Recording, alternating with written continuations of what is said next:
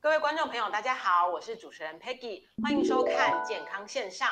那大家可能会很疑惑，为什么这次呢是采用线上视讯的方式来录影？大家一样可以看到我们的这个荧幕是有两位专家在这边等候采访。那当然也是因为我们现在是疫情期间啊，比较不方便，呃，有这个群聚的现象，所以我们是从善如流，我们用这个视讯采访的方式呢，也方便大家一起讨论我们今天的一些健康的议题。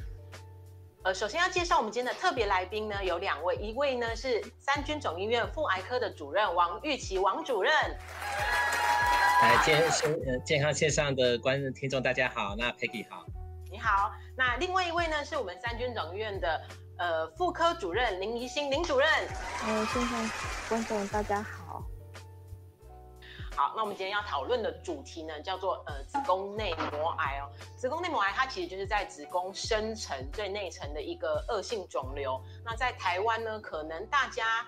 呃比较不那么熟悉，因为可能大家比较常听到的是乳癌啊、子宫颈癌这些，但子宫内膜癌其实也是台湾女性癌症发生率的第十名哦。呃，如果呢早早点发现和治疗，其实它的治愈率蛮高的。但如果这个疾病已经扩散到子宫以外的地方，那愈后相对就会比较差。那当子宫内膜癌不断蔓延，它其实呢会先侵犯我们周边的一些组织、一些器官，最后沿着血流甚至淋巴结到其他的器官，例如说肺脏、肝脏，甚至是骨骼。那这个子宫内膜癌今天就邀请到我们两位专家，就是三军总医院妇癌科主任王玉喜王主任，以及呃妇科主任林怡欣主任，来帮我们详细的跟各位介绍一下，说明一下这个子宫内膜癌。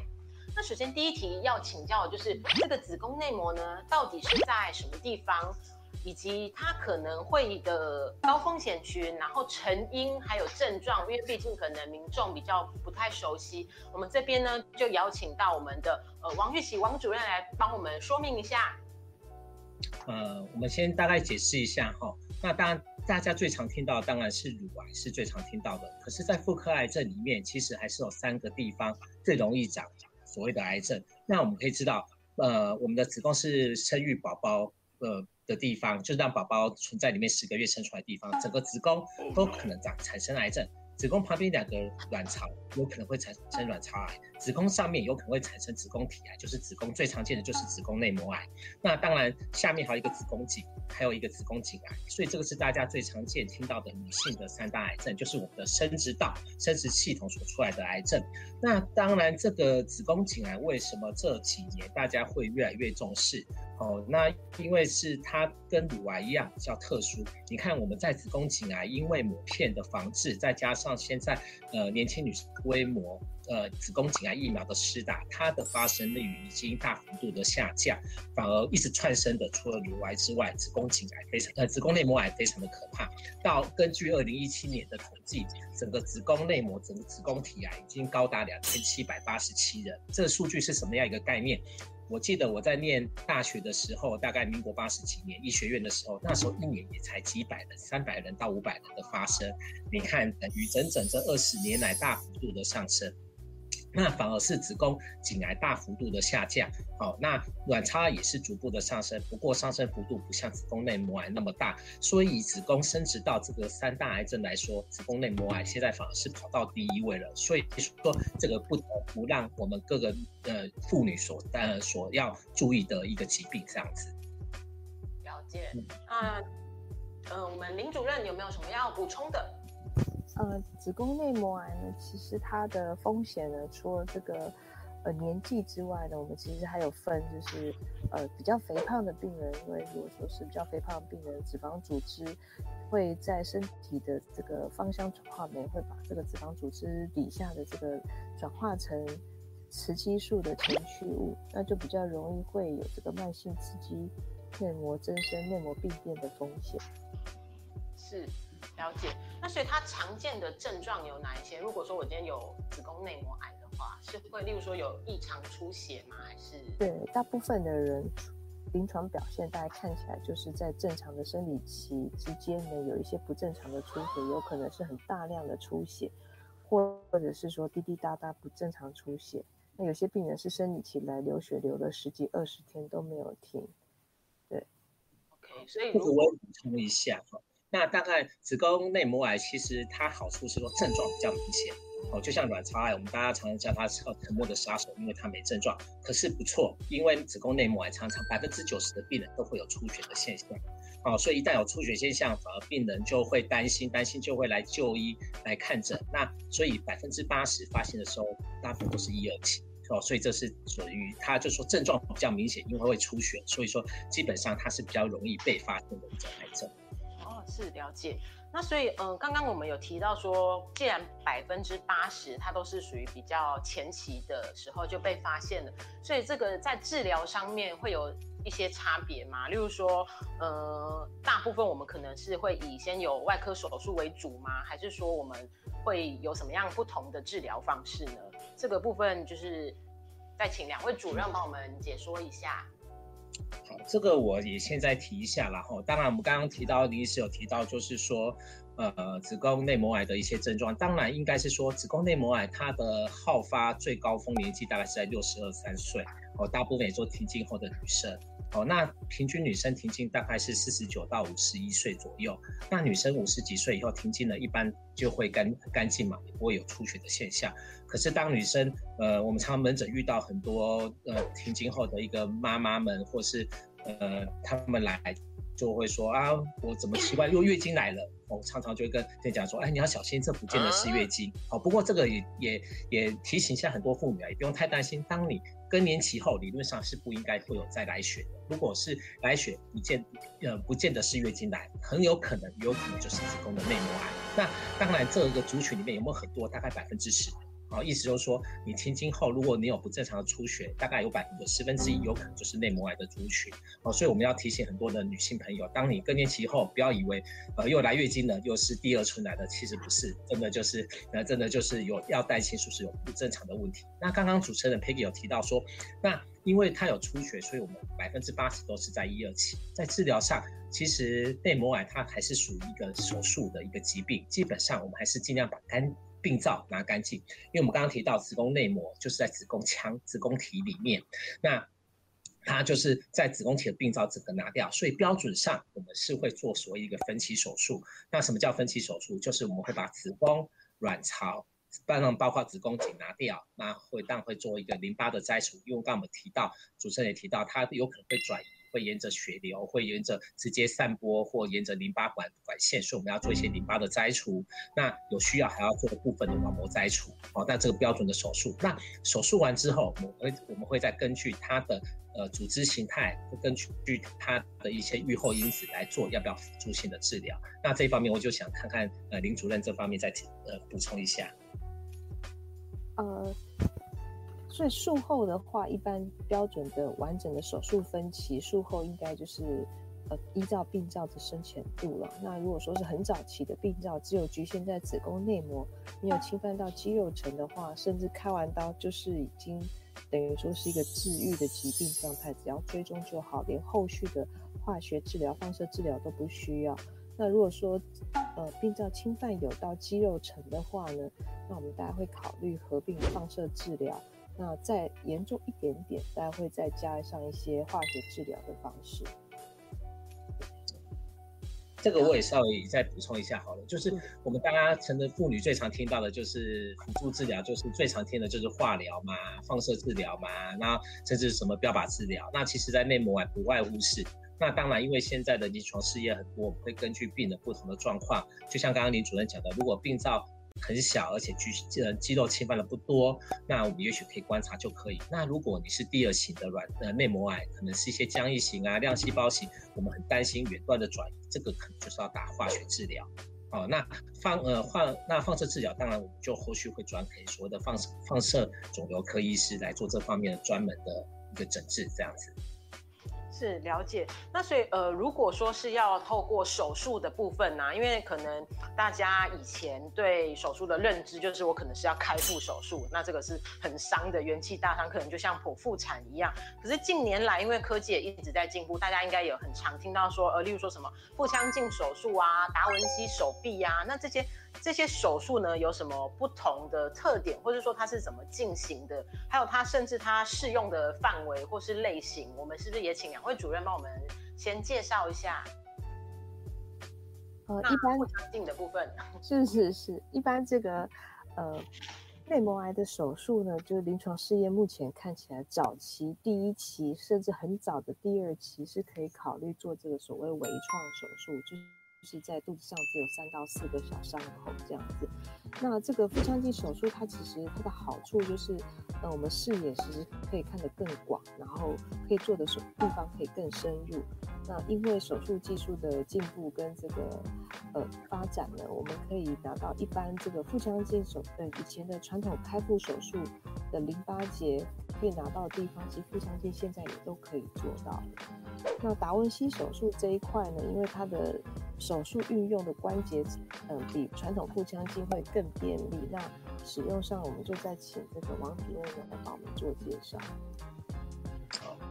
那刚刚我们提到，就是说，呃，内膜癌当然标准是要一个手术嘛。那其实手术不外乎就是把它拿掉、拿干净。哦，所以其实我们说所谓的剖腹手术跟所谓的微创手术，其实一线之隔。其实重点是怎么拿干净是最重要的。那当然，因为呃，国际也很多为了回答这个问题，有的也问说，那传统手术。呃，伤口那么大，伤口也不好看，就是美容美观性，而且可能疤痕那么大，术后的疼痛粘连等等，所以当然时代在进步，我们就。慢慢的推向一些微创手术，当然微创手术最早在一九九零就是一些良性的妇科疾病嘛。好，那我简单举个例子好了，就像我们买车一样，以前我们现在是开呃手排车，后来进步到自排车，现在进步到甚至电动车了一样。手术从传统的手术进步到腹腔微创手术的腹腔镜手术，更高阶的微创达文西手术，那这方面有什么分别？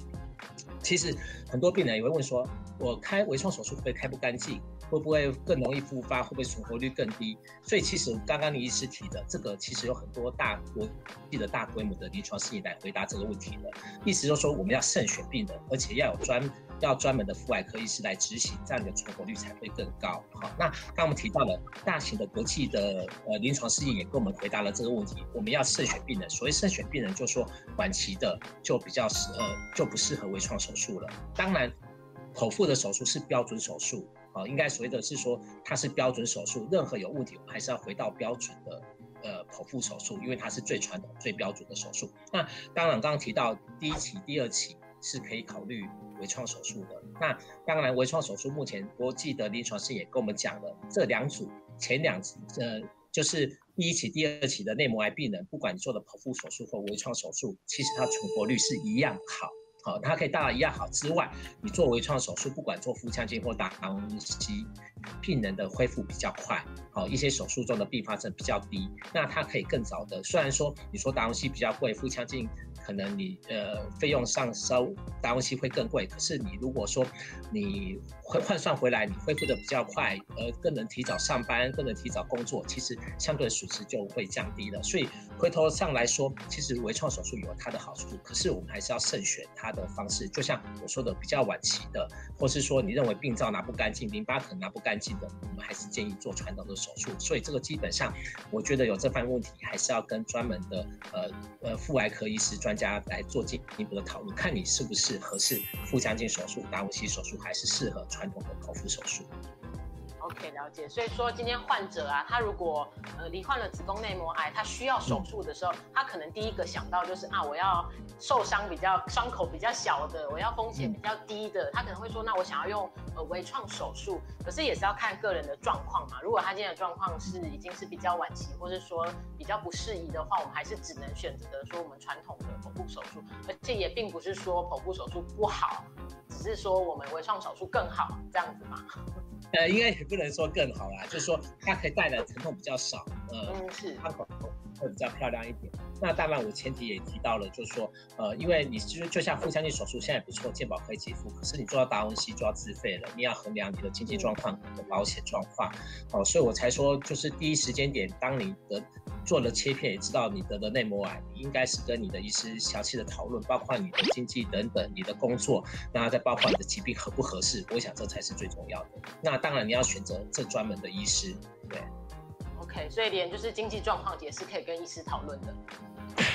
呃，当然应该是如果你有私人保险的 cover，我们当然是可以可以可以可以考虑啦，因为毕竟你之前做的私人保险就是要帮你支付不同的医疗的费用嘛，对。是，对，就是选择比较适合这个患者的方式。好，那刚刚呃，王王主任也有提到啊，就是如果说他今天是可能比较后期，然后甚至有侵犯到其他部位的一些患者，那手术之后，或是说他没有办法手术，我们是不是有其他的治疗方式呢？呃，其实针对这个没办法手术的病人呢。其实主要一线治疗还是以那个系统性的化学治疗为主，那可以加上局部症状控制的话，可以考虑使用放射治疗。但是在这个有些病人真的是非常虚弱，那甚至连化学治疗都没有办法承受的时候，他们会考虑问说，或者是很末期啊。在复发的病人会问说，是不是有一些标靶治疗呢？那当然，现在是呃，这近十几二十年来，这个免疫治疗的进展也是越来越快勃发展。那在子宫内膜癌这边呢，如果说病人的呃简体组织，呃，如果说在我们的这个肿瘤突变的程度上有比较严重的突变的话，那相对来讲，我们身体就比较能够辨认出这些怪异的细胞。那如果使用免疫治疗的话呢，就能够提高到一些效果。那免疫治疗其实跟化疗比起来，相较而言，它的这个血液毒性啊、肠胃道恶心呕吐的这个毒性相对都是比较温和。但这仍然目前就是是一个辅助治疗了，主要的治疗策略还是以化放疗为主。OK，所以那我想补充请教一下，因为像提到标靶治疗，因为可能现在蛮多孩子都有标靶治疗了，那我们有没有办法去判断说我适不适合进行标靶治疗呢？呃，现在内膜癌就是可以用的标靶治疗呢，其实就是看它肿瘤突变的程度。那肿瘤突变程度就是，呃，现在精准医学越来越进步了，你可以做你的肿瘤的基因定序，看你的整个肿瘤突变程度，或者是说，也可以从你的肿瘤组织去看有没有一些呃呃我们所谓的染色体修复的基因突变。造成这个修复的基因，它的蛋白质表现有问题。那我们做这个呃组织学染色的免疫系统染色的话，就可以看到说，哎，如果说你的基因修复这一块真的有问题的话，那我们相对来讲肿瘤突变程度就比较严重。那我们目前我们用的这个标靶治疗是所谓的这个免疫刹车的呃抑制剂，就是我们这个药物呢，它会把我们免疫系统的刹车给移除之后。我们整个免疫系统的提升，那针对这个突变非常严重的这个肿瘤，它就能够表现这个抗原给我们的免疫细胞能够辨认，然后做一个毒杀的效果。哦，OK，这个我也再大概再补充一下然后刚刚其实。呃，林医师讲的是比较新的方式。当然，我们刚刚提到说，百分之八十的内膜癌都在第一、第二期。其实手术再加上标准的放射治疗或化学治疗，其实效果已经不错了。那当当我们提到说有没有更新更好的，也不是讲更新更好，有没有其他的补救措施？因为任何癌症你到达晚期或转移，其实也很难治疗。好，所以其实像刚刚我们提到，就是说做一些呃基因检测。专门的族群，或是针对于那些比较转移性的，或是已经无法切除的，其实就可以考虑再加上免疫治疗，可以让它效果更好。那当然，毕竟我们所谓的这些标靶免疫治疗是因为自费，所以还是要挑选合适的族群。我想这样是对病人是会比较好的。哦，OK，了解。那呃，我们最后啊，就是还有一题是我们其实这个子宫内膜癌听起来就是跟我们的女性息息相关嘛。那两位主任呢，有没有对患者啊，甚至于说我们的女性同胞、女性同仁一些卫教的呼吁？例如说，可能平常是不是要少吃冰？这个很常听到，女生就是都会被叮咛说，哎，别不要吃冰的。那或者说，呃，有没有其他就说啊，多喝水啊，多运动，类似这样子的呼吁呢？呃。其实哦，在在美国，妇产科医师就很像家庭科医师，他们就是一线面对病人，不用透过转介。那我觉得这个是。台湾健保做的非常的世界有名，那呃每年提供三十岁以上的妇女一年一次的子宫颈抹片检查，那大家其实可以利用这个机会来医院跟医生见见面、聊聊天啊，顺便呃让医生咨询一下有没有一些妇科方面的一些特殊的症状，那就比较能够早期发现。但是我这边会特别想要提醒的就是，呃，那种未婚。未生育甚至没有过性行为的女性，她们可能觉得自己这辈子大概跟妇产科医生没有关系了。但是这种没有生育啊，然后呃没有结婚的女性，这种长期让卵巢没有停下来，一直每个月排卵的这种状态，就是不只是这个呃卵巢癌的高风险族群呢，其实内膜癌也是相对风险会比较高一点点。所以我会觉得说，大家都还是记得至少一年一次，让你的妇产科医师关心你一下。嗯，好，这部分我也再讲一下。刚刚林师也提到说，其实。很多女性朋友，甚至我有遇到有一些女生，她说我没有性行为过，甚至我是不是应该连妇科的疾病都没有？其实这是错的，因为我们刚刚提到，除了呃你没有性行为，顶多只能说你子宫颈癌机会微乎其微，可是你还是有内膜癌的风险跟卵巢癌的风险。所以刚刚林医师提到这很重要，已婚有性行为的女生，其实建议来做个抹片，因为做抹片同时我们医生会做个内诊，那也会做一些询问，如果有不正常，会帮你做个超音波去检查有没有卵巢的问题，甚至有没有出血，真的有不正常。出血做个内膜切片就可以找出有没有内膜癌的风险。那我想，呃，不要害怕，不要害怕看医师，因为其实台湾医师都非常的友善可爱的。对我们两位主任都非常友善可爱。等一下，我有一个问题哦，因为其实长辈、婆妈辈，刚刚两位医师有笑，可是其实没有回答我，我们有没有不能喝冰水这件事？喝冰水。喝冰水应该没有关系。这个在临床我们是讲实证医学啦，当然很多是不是什么身体的调理，这个是属于比较中医理论，这个可能要请，到时候你们再请中医的专家来回答这个。那至少西医是是属于比较讲实证，那至少目前在实证认为还是一些女性荷尔蒙的刺激，跟一些遗传等等，跟一些环境荷尔蒙的刺激会造成内膜癌的增加。那我想喝冰水这个东西，我们就暂且从西从科学的证据来讲，我认为是没关系的。好了解，那所以，我我想要再补充请教一下，就是因为子宫它其实一方面它是生育嘛，那另外一方面就是女生每个月都会有这个生理期。那如果出现了，例如说什么异状，因为有些人可能生理期他会比较久才来，或是说他可能一次的血量比较少，或是比较多，他有没有如果说借由观察生理期，他有没有办法说，呃，哪里是异常需要特别注意的呢？这个我先回答好了，等下再请说。好好。那基本上我们的月经周期是二十八加点七天，意思就是二十一到三十五天都算正常。好，那正常的月经经起来五到七天都算合理，经血量八十 cc 都算合理。好，那我讲了这么多，其实有没有人办法说测出说你几 cc 的经血量，你的周期到底准不准？结论是这个是很难判定。那我的意思是说，你停经后有出血就一定不对，一定要来看医师。当你是在生育期的年龄，意思就是在二十岁到五十岁中间的年龄，你一旦月经开始遇到了紊乱、不正常的出血或是拖长等等，其实就是需要来看妇产科医师，因为你很难从这样询问的病史来做一个确定。一定，我们一定要辅助性做个抹片、做个超音波，甚至看一下内膜有没有增生肥厚，做个子宫镜或是内膜切片，才能确定你有没有内膜癌的风险。了解，那林主任这边有没有补充呢？嗯，对，我觉得经血量大概是很难说，但是有时候我会问病人说，哎，那你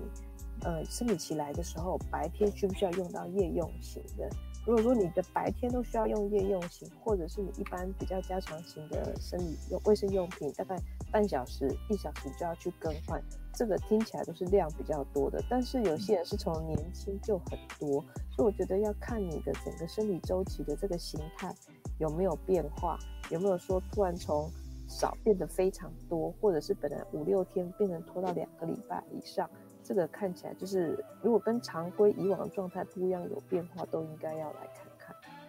哦，OK，了解。那当然，其他的就是我们饮食均衡啊，然后多运动啊，这些其实就是不管对于什么疾病啊，就是它是一个健康守则。是。那那我这边呢有收集，事先收集一些粉丝、一些观众朋友的问题。嗯。那我想说，也是今趁今天这个机会呢，来请教两位主任哦。那首先第一题就是说，刚刚有提到呃子宫颈抹片，那子子宫颈抹片，大家的第一印象可能想说，呃这个是不是在检查子宫颈癌的？那我这个子宫内膜癌，它也可以借由子宫颈抹片来发现吗？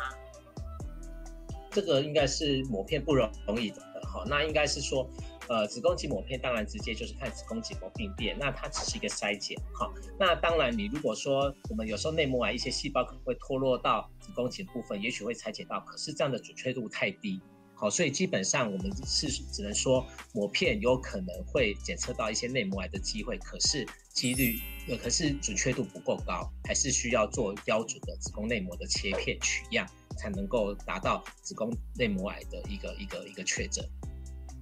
对，了解。那所以呃，刚刚有提到说，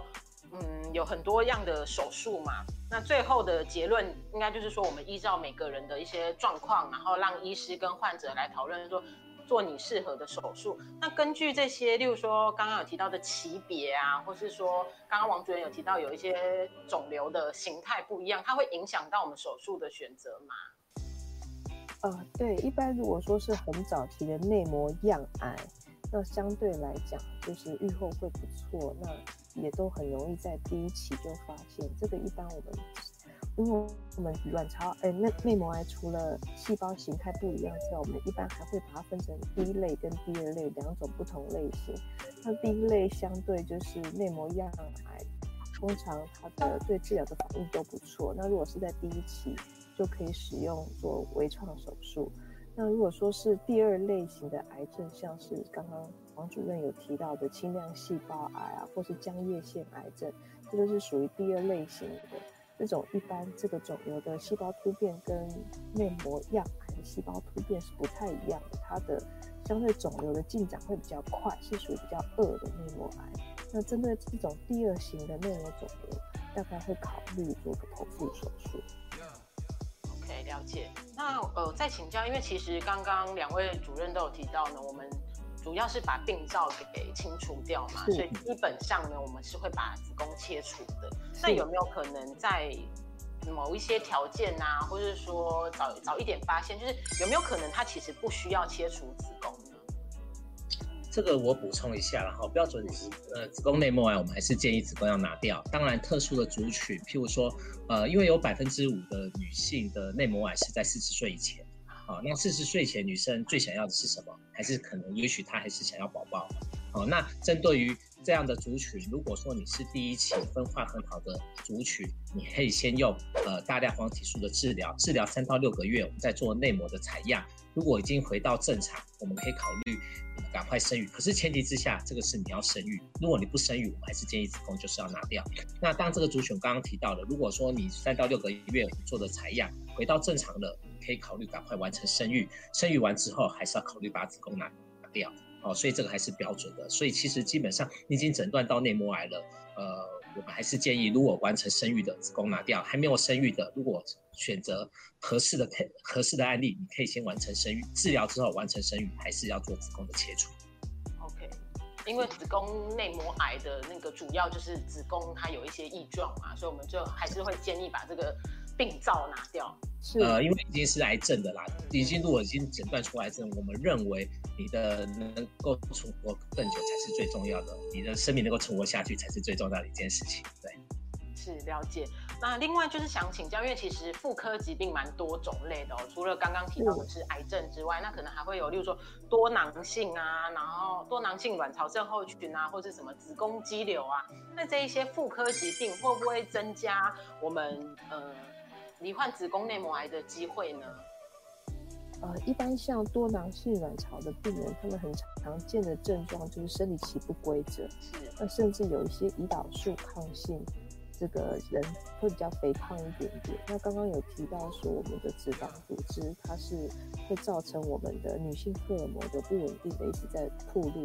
那脂肪组织它有女性荷尔蒙刺激内膜的话，大概就会提高一点内膜病变的风险。加上如果呃，多囊性卵巢月经不规则，它没有周期性的剥落，累积很长一段时间之后，也会增加一点内膜病变的风险。这个我补充一下啦，哈，刚刚您是有提到说不正常女性荷尔蒙的刺激会，当然多囊性卵巢就是这个原因，所以其实在教科书上也说，如果一些不正常的女性荷尔蒙刺激，大概会增加四到八倍内膜癌的风险。那肥胖啊，糖糖尿病、高血压，这个也都是，当然肥胖会增加。加三到十倍，那当然我们说的呃呃非典型性的子宫内膜增生，这个是最高的。好，那当然我们提到的，刚刚提到的，呃，刚刚佩姐说的是不是多囊性卵巢？这个大概就比较属于一些不正常的女性荷尔蒙的刺激，大概有一些文献认为是大概四倍左右。对，了解。那呃，这边还有一个粉丝一个观众提问了，就是他的家人目前有罹患子宫内膜癌，也正在治疗当中。那他有没有建议说要呃补充什么营养素啊，或是保健食品这一类的？这应该是很多癌症的患者很关心的。呃，我觉得营养补充这一块其实就都可以啦，因为我们其实因为如果说他后续要加做化放疗的话，当然就是最希望病人有体力嘛。所以最重要就是病人的生活品质，睡得好，要吃得好。那如果真的呃因为化疗关系造成胃口不佳的话，其实都有一些就是高单位的营养补充品可以使用。那在化疗过程中免疫力比较差的情况下，就是尽量避免使用那种生食啊、没煮熟过的食物这样子。OK，了解。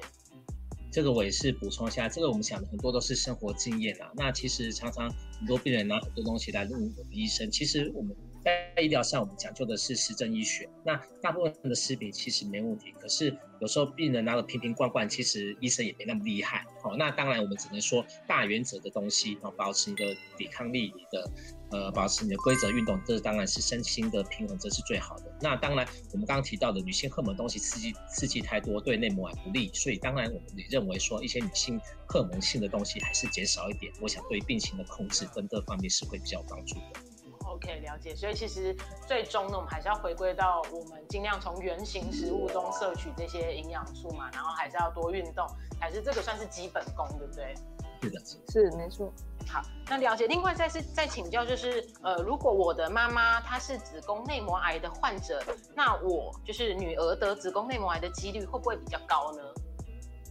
这个我先回答一下好了。我们刚刚提到的所谓的癌症的发生，当然还是长期一些基因的累积、环境荷尔蒙等等。当然，癌症里面还是有百分之五到十的族群是跟所谓的一些遗传基因有关系。好，那当然在内蒙啊有一个叫 LYNCH 另取新种，这个就是一个多发性的大肠息肉这方面的族群一样。你如果是确定这些基因检测是这样的族群病人，你终其一生，你得到子宫内膜癌的风险可能会高达七十。哦，所以意思就是说，如果有这样家族史的病人，都要提早做这方面检测。那当然，这现在是因为精准医疗在进行当中，很多人如果说有年纪轻得到乳癌、得到内膜癌，那你的兄弟姐妹有这样问题，基本上会建议你自己去接受做一样一个这样基因的检测，就能知道说你是不是一个家族性的癌症的基因的体质，这样子你就可以提早做这样的预防跟准备。所以就是说，如果说我的家人。有子宫内膜癌，然后甚至您刚刚提到的有一个呃非息肉性大肠癌，我就可以建议就是去做一下基因检测，看我是不是高危险群。是，那我可不可以请教一下，就是这个非息肉性大肠癌，它为什么会跟子宫内膜癌有关系呢？因为这个又讲到癌症的源头嘛，其实癌症只是在不同部位产生的癌症。那其实当你细胞有问题，在在大肠长的就大肠癌，在子宫内膜长就内膜癌，所以基本上本质就是细胞初期的异变。那当然，这样的族群里面最容易长的就是所谓的大肠癌跟子宫癌，像胃癌跟卵巢癌都是它可能好发的一些癌症，主要是这样的原因。对，它这两种癌症哈，做个一点补充，这两种癌症它就是所谓的遗传性的癌症，所以它病人的基因里面就是会有一些基因突变。基因突变之后呢，这个染色体的修复会有问题，有问题之后细这个细胞的生长周期可能就会不受控制，造成身体各个地方不只是大肠息肉、大肠癌、内膜病变，甚至连乳房长出癌症的风险都会比一般人高。哦，OK，了解。是，所以说，呃，像是他可能，例如说他有长肌瘤，呃。大肠息肉，然后甚至于乳房会有一些纤维性囊肿，这些人是不是也需要定期回诊？这个呃，肌瘤跟这个没有关系，对，不一样对对，肌瘤一般来是属于良性平滑肌，这属于比较中胚层的肌肉。那我们刚刚讲的，这很多你听到的大肠癌、胃癌啊、乳癌啊，甚至子宫内膜癌，这都是属于一些腺体上皮，都是一些上皮长出来的。对，OK OK，这是不一样的。对，好，这是一般子宫肌瘤变得不一样，这个叫肉癌。那肉癌是属于中，那就是不一样的。这个，那我们现在大部分讲在上皮内呃腺癌这一块。对它这个非息肉大肠癌跟一般的大肠息肉好像是不太一样的。对，那一般的大肠息肉跟子宫肌瘤、乳房纤维囊肿应该都是相对是非常良性的疾病。哦，OK，